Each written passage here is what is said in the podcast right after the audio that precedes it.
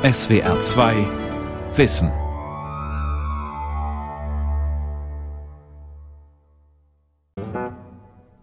Ich wollte dir meine Liebe gestehen. Da lachtest du mir ins Gesicht. Ich habe dich mit anderen gesehen. Aber mich gesehen hast du nicht. Kommt nun der Frühling? Getön dieser Frage, das die Zäune umwirft, die wir versehentlich gezogen haben, zwischen unsere Gesichter.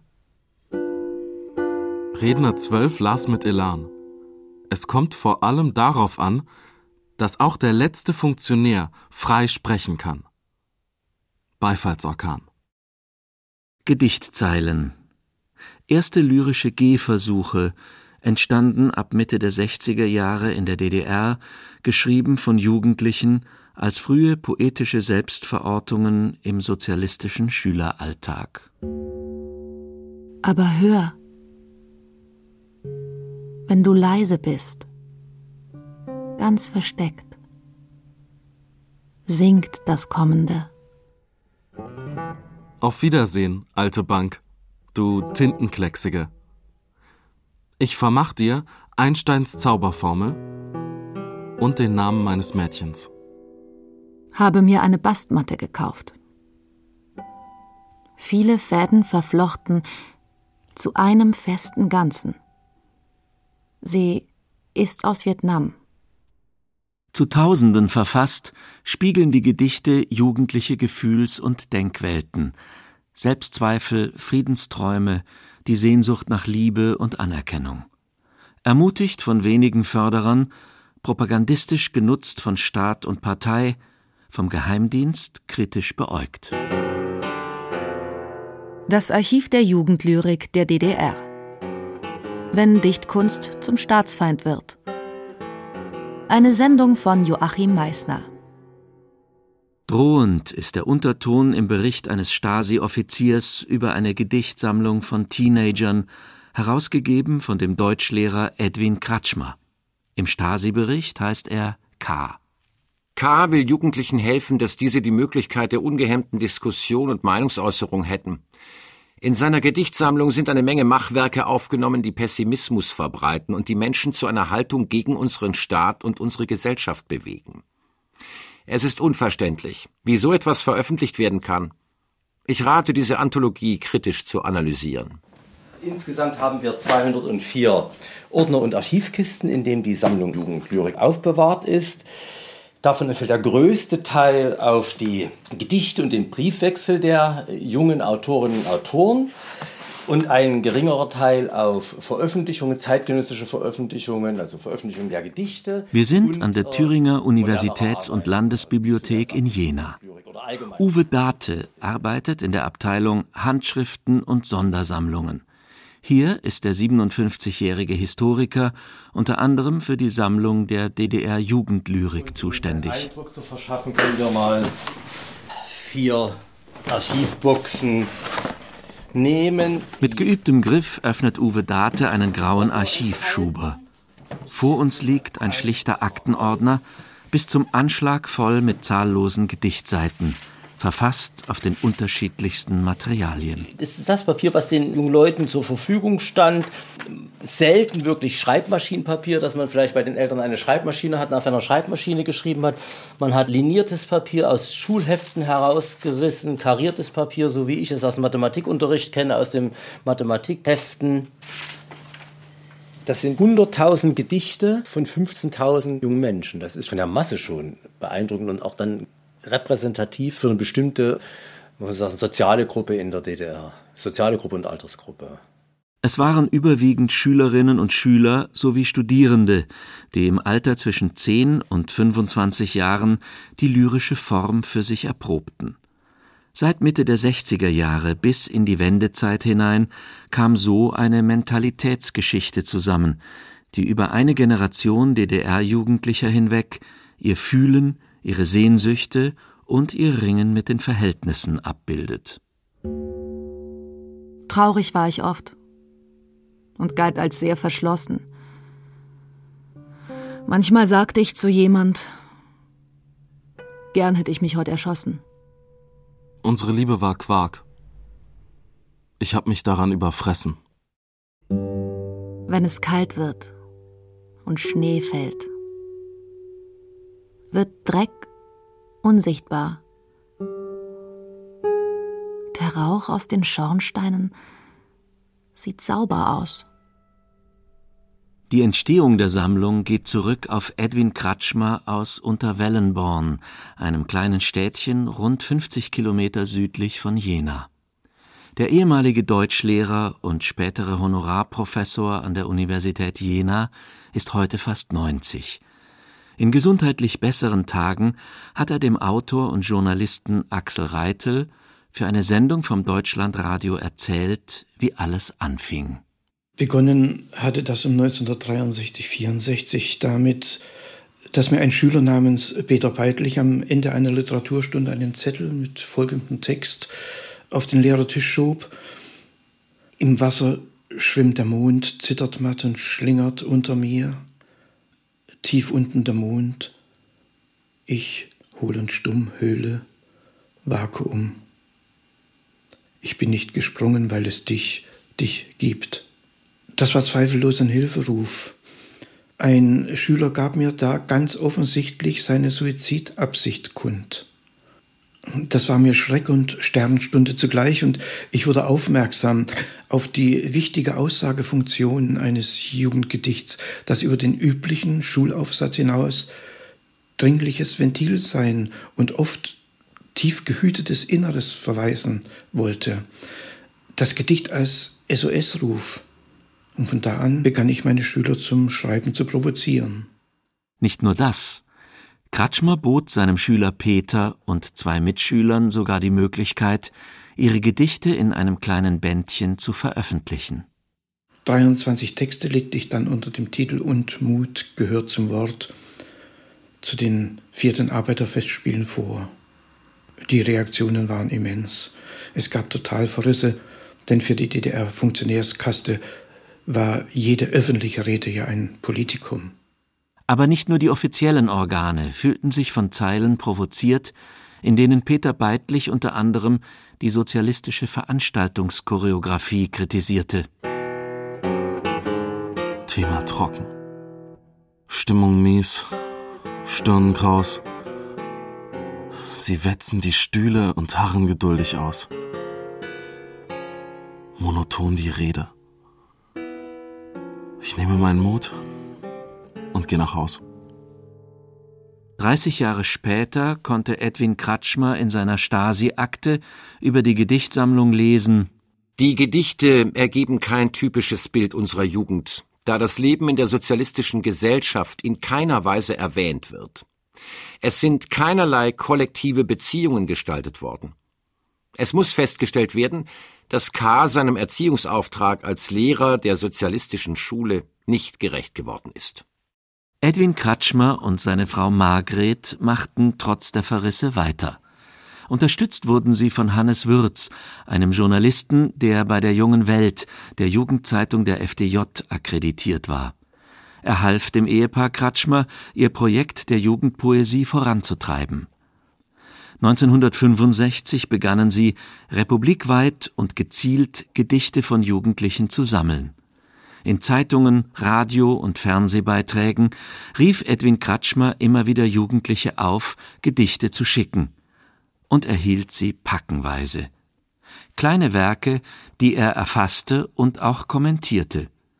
Etwa 4000 gutachtende Briefe von Edwin Kratschmer gehören zum Archiv. Darin heißt es zum Beispiel Ich muss Sie enttäuschen. Ihre Texte sind, literarisch gesehen, Dutzendware, so originell Sie sie auch empfunden haben mögen. Anderen machte der Deutschlehrer Mut. Schreiben Sie, um Gottes Willen, schreiben Sie weiter.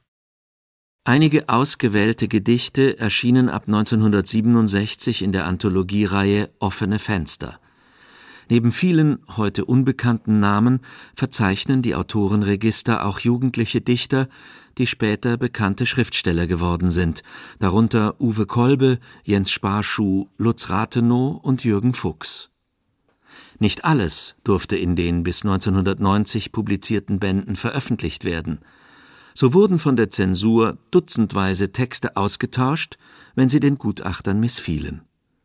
So wie dieses Gedicht von Jürgen Fuchs. Diese Angst auf halber Zeile. Dass mein Stift zerbricht, bevor alles gesagt. Und wer hört mich, wenn ich schweige? Das Archiv der Jugendlyrik der DDR ist heute zugänglich für Wissenschaftler und Journalisten.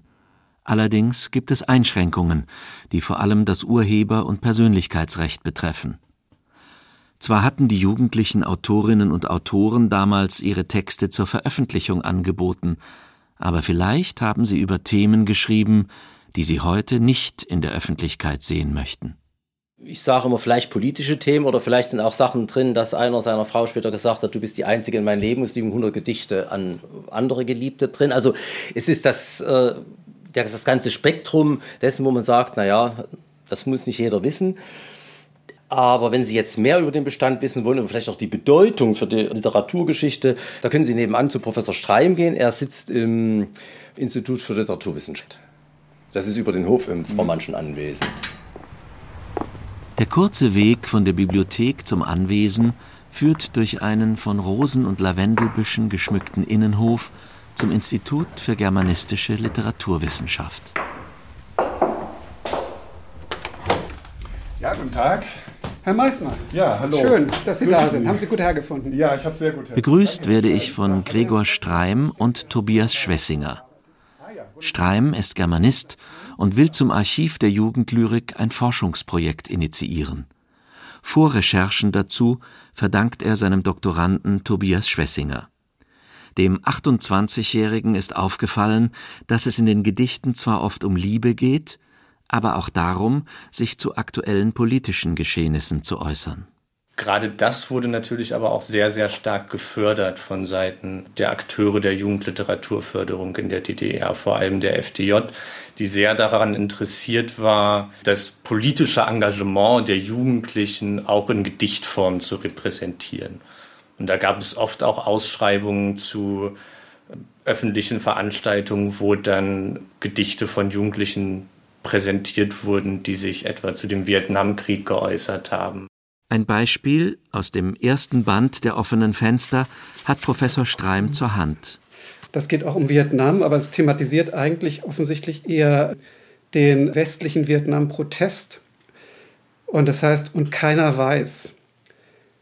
Lässig durch die Straßen schleichen, pöbeln, nörgeln, nöhlen, renommieren, randalieren, demolieren, grölen, Blue Jeans, Lederjacke, Twist, ich fühle mich so stark und keiner weiß, wie mir wirklich ist. Wenn ich ganz alleine bin, spuck ich aus vor mir und ich schäme mich, weil ich so erbärmlich bin. Und morgen gehe ich wieder hin. Also dieses lyrische Ich ist anscheinend als so ein äh, Mitläufer-Demonstrant hier gezeichnet, der sozusagen so diesen westlichen Stil des Hippietums repräsentiert. Das ist irgendwie eigentlich ganz sympathisch, weil es gegen Vietnam gerichtet ist. Aber die äh, kritische Tendenz ist natürlich übereindeutig. Das ist natürlich ein hilfloser Protest, der überhaupt nichts verändert. Und äh, sprich, was ist die wirkliche Veränderung? Ja, man muss die Kräfte stärken, die auf der anderen Seite kämpfen. Nicht? Beim Blättern durch die Bände der offenen Fenster fällt auf, dass es eine ganze Reihe von Gedichten zu Vietnam gibt. Für den Literaturwissenschaftler allerdings kein hinreichendes Indiz dafür, dass hier Partei und Jugendorganisation ein Thema vorgegeben und Propagandagedichte verordnet hatten. Das ist ein Thema, das die Jugendlichen bewegt hat. Das haben sie im Fernsehen gesehen. Das sind Bilder, die sie erschreckt haben und zu denen sie sich dann auch empört gesellschaftlich geäußert haben, so wie das Jugendliche allgemein tun. Und das ist natürlich durchaus etwas, was dann auch im Sinne äh, der DDR gewesen ist, die natürlich das propagandistisch im Zeichen des Kalten Krieges ausschlachten konnte. Aber das heißt nicht, dass diese Themen den Jugendlichen aufgezwungen worden sind. Die SED und vor allem die Jugendorganisation FDJ entwickelten seit den 60er Jahren einen Rahmen, der vor allem Jugendliche ermunterte, Gedichte zu schreiben. Indem man Wettbewerbe startete, Publikationsformen schuf, Zirkel gründete und zu Poetenseminaren einlud, in denen die Schüler oder Auszubildenden ihre Texte vortragen konnten. Die Jugend war natürlich für die DDR ganz besonders wichtig. Die DDR war eine Erziehungsdiktatur. Nicht? Und es äh, war nichts wichtiger, als eine junge Generation heranzuziehen, die sozusagen die ideologischen Grundlinien internalisiert. Darauf zielte das gesamte System der FDJ, das einerseits tolle Möglichkeiten bot, sich zu organisieren, viele Sachen zu unternehmen, das aber natürlich immer auch pädagogische, ideologische Erziehung beinhaltete und das letzten Endes auch immer ein System der Überwachung war. Nur wenige Texte im Archiv der Jugendlyrik der DDR sind nach ersten Befunden der Wissenschaftler auch ästhetisch interessant. Vielversprechender erscheint der historisch-soziologische Blick auf die Strukturen und Motive der DDR-Literaturförderung weil das auch etwas ist, was wissenschaftlich noch nicht groß aufgearbeitet wurde. Also nachzuvollziehen, welche Institutionen, welche Akteure gab es in der Jugendliteraturförderung, wie haben diese zusammengearbeitet, was waren eben vielleicht auch genau die unterschiedlichen Interessen. Also war es ein politisch-ideologisches Interesse, die Jugendliteratur zu fördern, war es ein eher literarästhetisches Interesse, junge Talente zu fördern und wie sind diese Interessen zusammengekommen. Die Förderung der literarisch engagierten Jugend war in der DDR komplex. Edwin Kratschmers Aktivität zum Beispiel war in erster Linie von einem pädagogischen Interesse geleitet. Im Vorwort des ersten Bandes der Anthologie Offene Fenster von 1967 schreibt er Ich stieß auf Begabungen, die die üblichen Schüleraufsätze niemals erkennen lassen konnten. Ich entdeckte, dass junge Menschen bis zur Selbstentblößung bereit sind, aufrichtig zu sein. Entäußerungen eines oft streng gehüteten Innenlebens, subjektivste Widerspiegelungen unserer objektiven Welt. Unsere Jugend verfügt über beachtliche schöpferische Kräfte. Sie sichtbar zu machen, ist das Anliegen dieser Auswahl. Edwin Kratschmer will erfahren, wie leben junge Menschen in der DDR? Was erfährt man in diesen Gedichten über sie? Aber er will, meint Literaturwissenschaftler Gregor Streim, noch mehr. Er sieht sich durchaus als ein Anwalt der Jugend, der der Jugend Gehör schaffen will, der, der will, dass die Jugend in ihrem Fühlen und Denken ernst genommen wird, ohne dass das nun von vornherein mit irgendeinem sozusagen staatskritischen oder systemkritischen Anspruch versehen ist. Nicht? Dabei wusste der Deutschlehrer um die subversive Kraft, die Lyrik entfalten kann und dass man manch ein Gedicht politisch interpretieren kann oder auch nicht. Heute das Kapital benutzt. Blumen darin gepresst. Für dich. Sorgsam und liebevoll. Hoffnungsvoller Anfang mit Marx. Ein Gedicht des 16-jährigen Jens Sparschuh. Ist das schon Kritik am System? Spott oder harmlose Liebeslyrik. Die Stasi wurde jedenfalls schnell auf Edwin Kratschmer und sein Projekt der Jugendlyrik aufmerksam.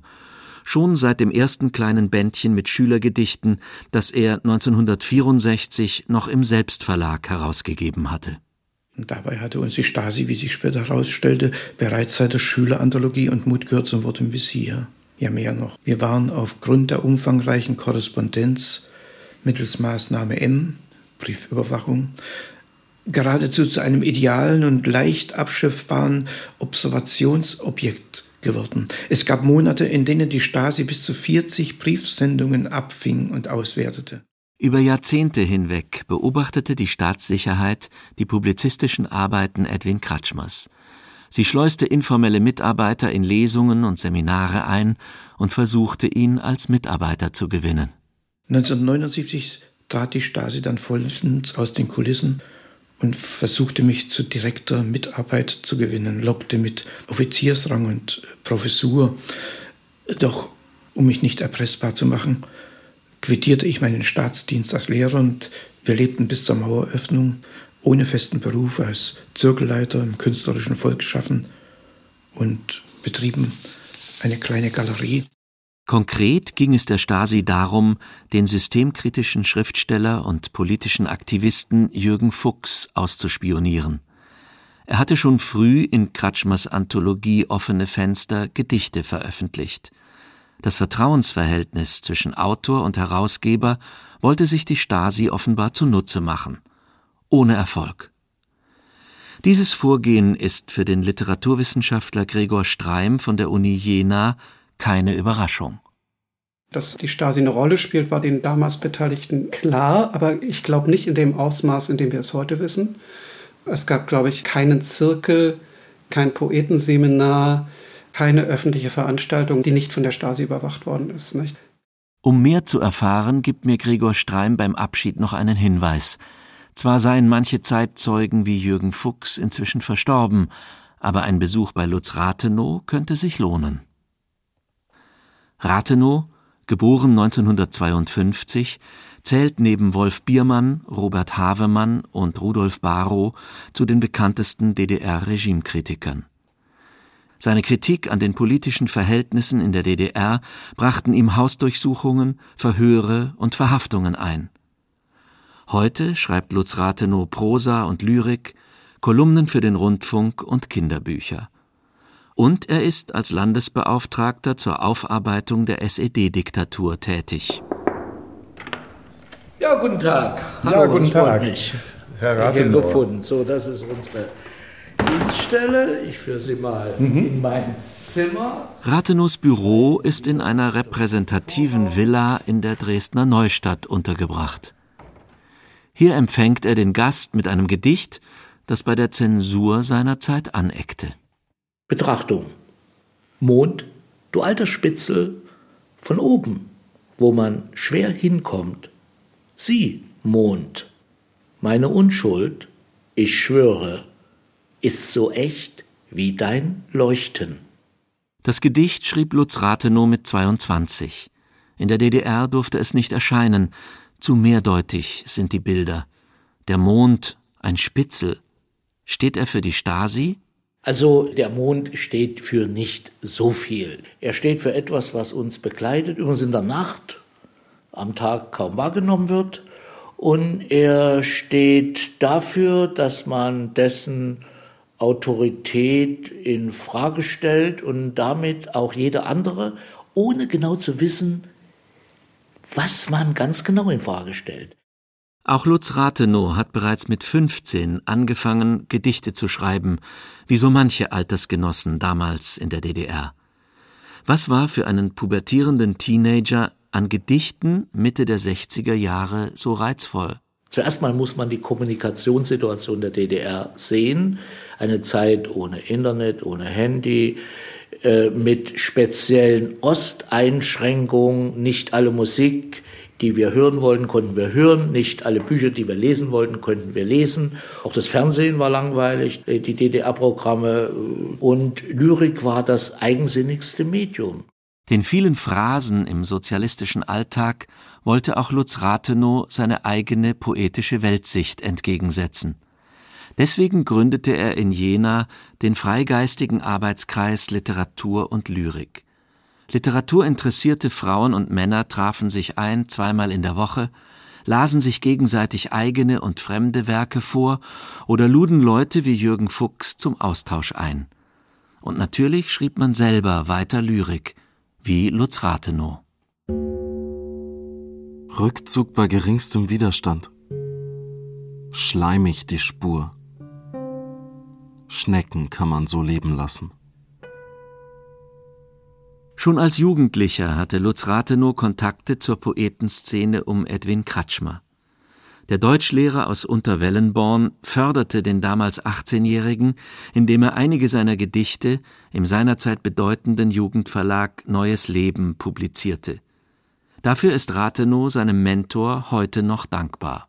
Also er war für mein Leben da sehr wichtig. Ich hätte ohne diese Veröffentlichung den Arbeitskreis Literatur und Lyrik nicht gründen können.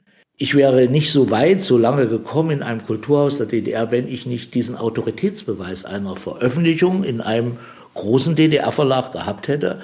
Auch dafür bin ich dankbar, für diese Erfahrung, die ich machen konnte. Ansonsten wären die Gedichte sehr viel weniger ernst genommen worden. Rückblickend deutet Lutz Rathenow die jugendliche Poesie als ein Einüben in die Respektlosigkeit gegenüber Polizei, Geheimdienst, Partei, ohne sie offen zu attackieren. Doch das hatte Folgen. Zunächst wurde er immer wieder von der Staatssicherheit vernommen. Später, mit der Ausbürgerung Wolf Biermanns 1976, kam es zu einer Verhaftungswelle. Intellektuelle wurden als oppositionelle Gruppe eingestuft, Einzelne schikaniert, verhört, verhaftet, darunter auch Lutz Rathenow.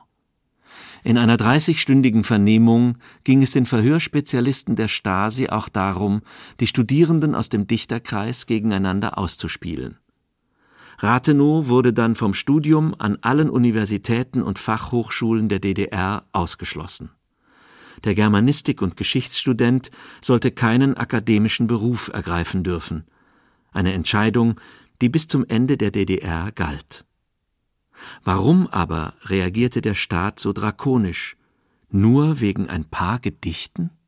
Die Staatssicherheit hat einmal in einer Vernehmung 1980 mir gesagt, wir kümmern uns rechtzeitig um Gedichte, die noch geschrieben werden, um äh, Leute am Anfang ihres Weges, damit wir wissen, was aus ihnen wird, damit wir nicht in drei Jahren mit Menschen wie Ihnen über Zensur offiziell diskutieren müssen, müssen wir eben schneller verhaften als in Polen. Die haben das zu langsam gemacht, die haben zu lange gewartet. In Polen hatte sich mit der Solidarność im Sommer 1980 erstmals in einem kommunistischen Land eine unabhängige Gewerkschaft gegründet. Ihr schlossen sich in nur wenigen Monaten mehr als 90 Prozent der organisierten Arbeiter an. In der DDR wollte man eine ähnliche Entwicklung mit allen Mitteln verhindern. Eine Zeit großer Nervosität, die nach Lutz Rathenow unbegründet war und vor allem eines zeigte, die Angst des Regimes vor dem Wort. Also es äh, wäre mir auch in meinen kühnsten Träumen oder Albträumen nicht eingefallen, mit äh, Lyrik das Ende eines Staates herbeizuführen. Aber äh, ich glaube, sie hatten eine klare Schriftneurose, große Angst vor Dingen, die Wirkung über das ganz Persönliche hinaus erzielen. Also man schreibt Lyrik, man spricht darüber und daraus wird ein Gespräch über die Gesellschaft, über mehr als die Lyrik. Schriftprobe. Ein Gedicht von Jürgen Fuchs von 1973. Papier, ich trage Schuld. Zu groß der Abstand meiner Zeilen. Zu breit dieser Rand. Zu wenig Worte schrieb ich auf dich. Wer weiß, wie viele Todesurteile sich noch fertigen lassen auf deinem Weiß.